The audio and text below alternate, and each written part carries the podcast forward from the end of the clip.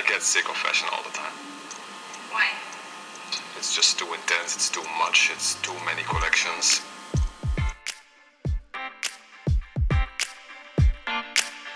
Historia y moda es un recorrido por la historia de nuestra cultura, el arte, la economía, la política y los roles de género, teniendo la moda como hilo conductor. Este es un viaje para los curiosos, los apasionados, los detractores y todos los que quieran conocer el origen de los grandes sucesos y las pequeñas cosas que han tejido nuestra sociedad. Somos Diana y Ceci y te acompañaremos en este apasionante viaje. Bienvenido, comenzamos. Bienvenidas y bienvenidos a este segundo episodio de Historia y Moda. Agárrense bien sus cubrebocas y avisen que van a llegar tarde a cenar porque hoy vamos a hacer un viaje a nuestro pasado profundo, por allá del año 40.000 antes de nuestra era. Este tema es interesante desde un punto de vista social, porque nos empieza a abrir los ojos hacia un enfoque de estudio de nuestra historia más amplio en el que se consideran factores que antes no se tomaban en cuenta porque no existía la tecnología para estudiarlos, pero que si hoy lo pensamos, por ejemplo en el caso del hilo, no podemos hacer casi nada sin él es muy obvio y sin embargo nunca se le ha dado esta atención. El abrir el enfoque a este tipo de descubrimientos nos acerca también a quienes lo fabricaron, en este caso las mujeres en la prehistoria. Al ser perecederos, no es fácil aprender de los textiles, así como del resto de muchos productos que hacían las mujeres como la comida y las recetas para prepararlas. Por lo tanto, para recuperar la realidad de la historia de las mujeres, debemos desarrollar excelentes técnicas usando no solo los datos obvios, sino aprendiendo a identificar cada detalle, como, por ejemplo, volver a tejer algunas de las telas antiguas que sobrevivieron. Entre los miles de arqueólogos que han escrito acerca de la cerámica o la arquitectura, ¿cuántos han realmente intentado hacer una olla o construir un edificio? Bastante pocos, si no es que ninguno, pero con tantos datos disponibles para el estudio de estos campos, los académicos se sintieron inundados de información y esos pasos radicales no parecieron necesarios.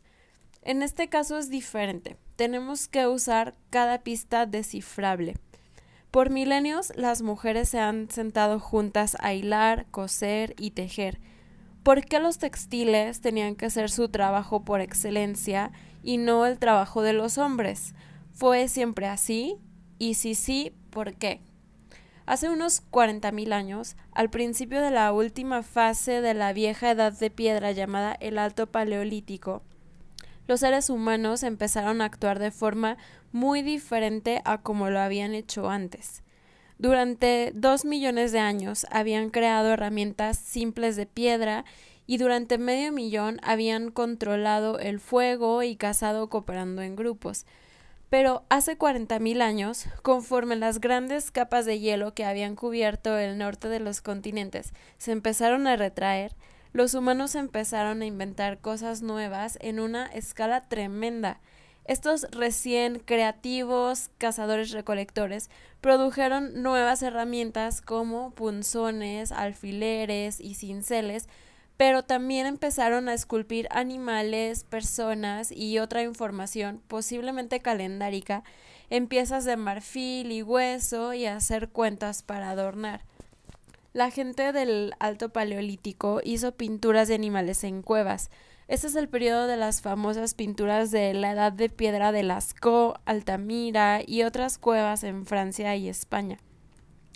Y de igual importancia, esos ancestros inventaron también el hilo y la costura y por lo tanto nos otorgaron el primer capítulo en la historia de la larga asociación de mujeres con los trabajos de las fibras. Lo más cercano que podemos ubicar estos hechos fue hace 20 o 30 mil años en medio del Alto Paleolítico.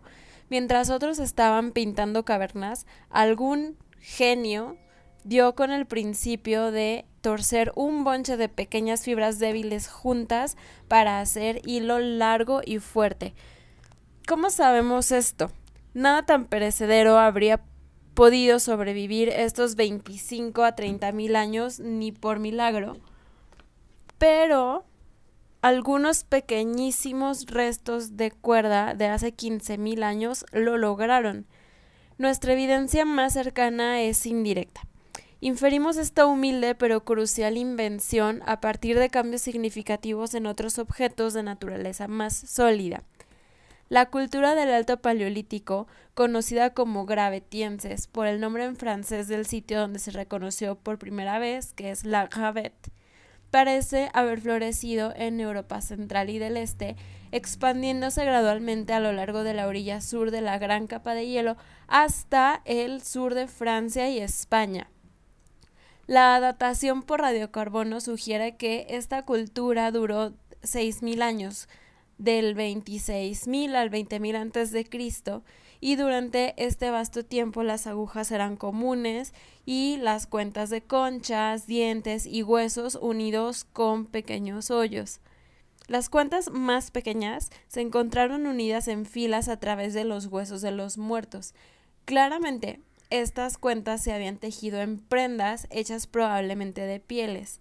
En una cueva cerca de la frontera mediterránea entre la Francia moderna e Italia, un hombre adolescente fue encontrado usando un gorro o red cosido con cuatro líneas de pequeñas cuentas de concha. Solo de esos artefactos uno puede deducir que tenían conocimientos de tejido, pero hay pruebas de que al menos algunos de los tejidos que se usaron habían sido torcidos juntos a partir de pequeñas fibras naturales en vez de cortar de partes largas y resistentes del cuerpo como la garganta o los tendones. Aquí voy a hacer un paréntesis técnico. Para quien no lo sepa, los hilos están hechos de depende de la materia prima de la que provienen, pero se hacen a partir de pequeñas fibras, por ejemplo, de la lana o de la seda, según de dónde provienen las fibras son más largas o más cortas o más irregulares, pero estas fibras se juntan y se tuercen y de esta forma es como se va creando el hilo y gracias a esta torsión es que el hilo es resistente. Imaginemos una que alguien se quiera eh, columpiar con un hilo, pues obviamente se va a romper, pero si lo hace con una cuerda, que al final son muchos hilos torcidos entre sí, es más resistente. Entonces realmente este es el principio de como de la construcción de los hilos. Son pequeñas fibras que se tuercen y van formando un hilo que es más resistente y más fácil de utilizar que si fuera la, la pues las fibras solas. Va, cierro, cierro el paréntesis técnico. No sabemos qué tan temprano datar este gran descubrimiento de hacer hilo tan largo y tan fuerte que fuera necesario torciendo juntos filamentos cortos. Pero cuando sea que haya ocurrido, abrió la puerta a un enorme campo de nuevas formas de preservar el trabajo y mejorar las posibilidades de supervivencia, así como lo hizo, por ejemplo, el vapor en la revolución industrial. Con el hilo podemos ensartar cuentas, coser cuero para hacer ropa, tiendas de campaña o bolsas para llevar cosas y podemos ensartar arcos y con hilo se pueden obviamente tejer telas. Hilo suave y flexible de este tipo es un prerequisito necesario para hacer tejidos. A un nivel mucho más básico, el hilo puede ser usado simplemente para atar cosas, cachar, sujetar, cargar, Em, así se hicieron trampas, redes de pescar, manijas, ataduras, redes de carga, correas, sin mencionar una variedad de objetos para unir y formar herramientas más complejas. Tan poderoso, de hecho, es el simple hilo para que el humano domesticara al mundo según su voluntad e ingenuidad, que podría considerarse un arma no vista que permitió a la raza humana conquistar la Tierra, que nos permitió movernos a cada rincón del globo durante el Alto Paleolítico. Podríamos llamar entonces a este evento la revolución del hilo. Los arqueólogos han enfatizado durante mucho tiempo la invención de herramientas de piedra y metal para promover la evolución de la cultura humana.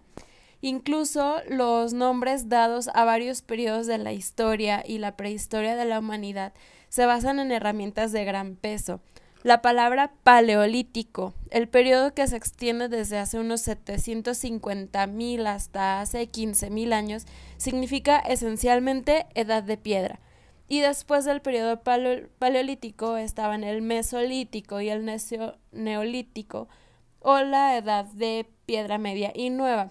Luego vienen la edad de bronce, la edad de hierro y la edad industrial. Pero al menos tan fundamental para el curso de los asuntos humanos como la invención de las herramientas de piedra fue la comprensión de que los productos vegetales podían explotarse para otros fines además de la alimentación. Con la invención del hilo y el poder de tejer, la gente pudo construir recipientes elaborados pero livianos para transportar, almacenar y cocinar alimentos. Podrían fabricar cabestrillos para bebés para asegurar a un bebé cómodamente contra el cuerpo de su madre, liberando así a la mujer para trabajar y deambular. Podían trenzar redes, lo mejor para atrapar animales de presa sin el riesgo de un combate cuerpo a cuerpo Podían amarrar troncos o tablas de madera para construir botes o balsas. La revolución del hilo fue un evento profundo en la historia de la humanidad. Cuando la gente empezó a jugar con las plantas y los subproductos de las plantas, eso abrió vastas nuevas vías de progreso humano. Este evento puede coincidir con la edad de piedra o incluso ser anterior a ella, pero los hilos se pudren, por lo que la evidencia es difícil de encontrar. La mayor parte de lo que hicieron los humanos se hizo en medios que no han sobrevivido. Se estima que la proporción de objetos perecederos a objetos duraderos generados en la cultura promedio es de aproximadamente 20 a 1.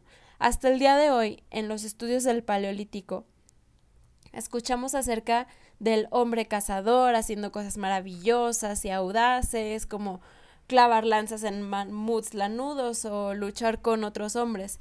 Se han enfatizado las actividades de un pequeño segmento de la población, hombres jóvenes sanos, ante la ausencia total de mujeres, ancianos de ambos sexos y niños, se ha glorificado un aspecto de las formas de vida del Paleolítico a expensas de todas las demás cosas que hicieron que esa vida fuera exitosa. Los textiles son particularmente fugaces. Los ejemplos más antiguos de tela descubiertos hasta ahora son algunas muestras de Francia con incrustaciones de carbonato que tienen aproximadamente 18.000 años, mientras que en el cercano oriente se han desenterrado piezas de cordelería y cuerdas que datan de 19.000 años, muchos miles de años después de que comenzara la revolución del hilo. En los últimos años han surgido nuevas técnicas y tecnologías arqueológicas que hacen que los artefactos perecederos y otros artículos femeninos sean más accesibles para los investigadores, pero también ha influido el hecho de que las mujeres se han unido recientemente a la fuerza laboral arqueológica y paleontológica en un número mucho mayor que nunca. Estos nuevos trabajos nos han llevado a replantear la forma en que la historia nos ha sido contada hasta ahora, que ha sido pues la imagen de las caricaturas estereotipada de la mujer primitiva a la que arrastraban de los pelos hasta las cuevas. Esta en realidad es una concepción que proviene principalmente de los hombres modernos que hasta las últimas décadas han dominado los campos de la antropología y la arqueología y se han enfocado en las piedras y los huesos, asumiendo que el Pleistoceno y antes era un mundo de hombres. Sin embargo, las investigaciones apuntan a que es probable que las mujeres hayan sido las principales tejedoras y expertas textiles de la prehistoria e incluso pueden haber iniciado la revolución del hilo en primer lugar, aunque los hombres indudablemente hicieron su parte del tejido cuando se trataba de hacer redes de caza o pesca, por ejemplo. Esta conclusión se basa en estudios transculturales modernos que han descubierto que las mujeres constituyen la mayor parte de las tejedoras, cesteras y amantes de los productos vegetales del mundo. Las mujeres han sido, bueno, hemos sido, el motor principal en un alto nivel sin precedentes de sociabilidad humana, siendo las inventoras de las herramientas más útiles y habiendo compartido por igual en la provisión de alimentos para las sociedades humanas. Casi con certeza impulsaron a la invención humana del lenguaje y fueron las que crearon la agricultura. Las mujeres han jugado un papel importante en la historia desde el principio han sido mucho más que máquinas de bebés y recolectoras de frutos. Escuchen esto.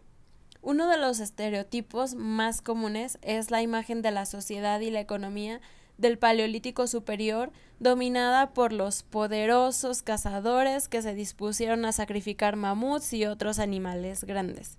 ¿En cuántas películas no hemos visto esta imagen? Pero resulta que no hay evidencia de conjuntos del Paleolítico superior eh, de suficientes cazadores, o sea, de 40 o más, para acabar con un mamut y mucho menos el número necesario para acabar con una manada.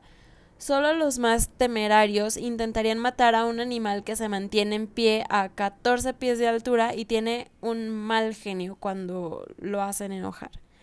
Debido a que la mayoría de los restos de animales esparcidos por lugares como Dolní Stonice en la República Checa consisten en huesos de pequeños mamíferos como liebres y zorros, la imagen del hombre, el poderoso cazador, se está desvaneciendo ahora de las memorias de la prehistoria. Es más plausible que hombres y mujeres e incluso niños y ancianos en lugares como Dolní Stonice desde hace 27.000 años, todos contribuyeron al trabajo de vivir en comunidad. Hay muchas pruebas de que se arrojaron redes inmensas, probablemente hechas por mujeres, sobre grandes áreas para atrapar las cenas de los domingos. Al mismo tiempo, algunas de estas mismas personas estaban tejiendo y haciendo cestería con al menos ocho estilos diferentes de trenzado algunos de los cuales siguen siendo comunes en la actualidad. La evidencia que tenemos del tejido maestro proviene de artefactos de fibra y de 200 estatuillas de Venus y fragmentos de estatuillas encontrados en toda Europa de hace unos 27.000 años. Nada es igual antes de este periodo en ninguna parte del mundo y pasan miles de años antes de que vuelva a aparecer algo comparable. Estas Venus talladas llevan sombreros tejidos, cinturones y faldas de hilo. La ropa sugiere que tal indumentaria era una cosa de mujeres no usada por hombres y que sirvió para inmortalizar con un gran esfuerzo el hecho de que tal indumentaria distingue a las mujeres, o al menos a ciertas mujeres, en una categoría social de su vida pero mientras que los grandes cambios en la manufactura le quitaron el brillo al negocio textil hace mucho tiempo, con el resultado de que ese trabajo de mujeres ahora recibe un estatus bajo y salarios de explotación.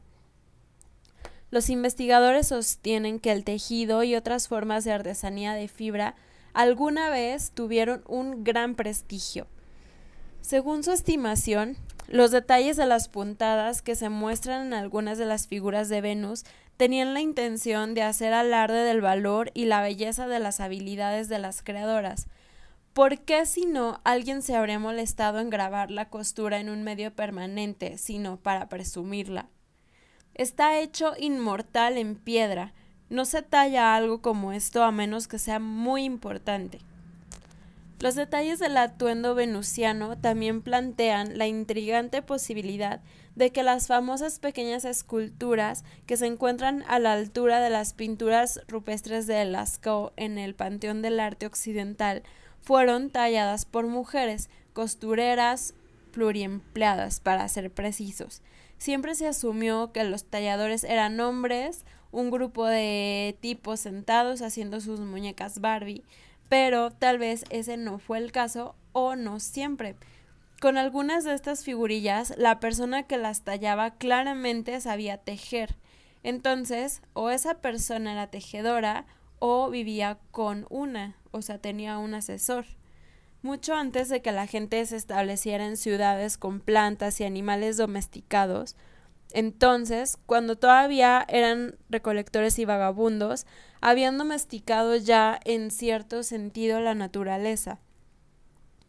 El tipo más probable de plantas de las que extraían fibras eran las ortigas.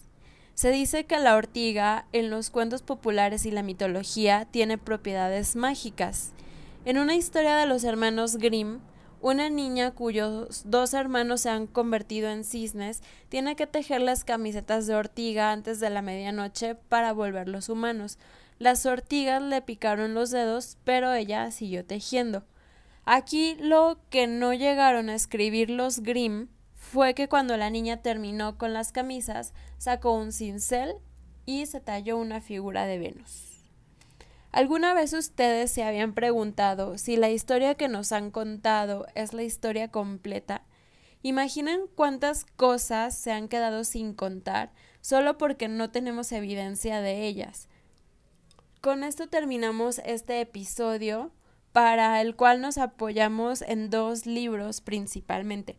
El primero es El trabajo de las mujeres, los primeros 20.000 años de Elizabeth Wayland Barber y el otro libro es El sexo invisible, una nueva mirada a la historia de las mujeres de J.M. Adobacio y Olga Sofer. Espero que les haya gustado. Los invito a que mm, nos cuenten sus comentarios, si hay algún tema que quisieran que desarrolláramos aquí o si quisieran aportar algo. Eh, pueden hacerlo a través de nuestro Instagram, donde además pueden ir viendo las imágenes de referencia de cada episodio. Y también les recuerdo que este podcast es complemento a un curso completo de historia y moda, ahí mismo en nuestro Instagram, que es historia y moda-bajo, pueden encontrar el enlace con toda la información. Muchas gracias. Nos escuchamos la próxima semana. Chao.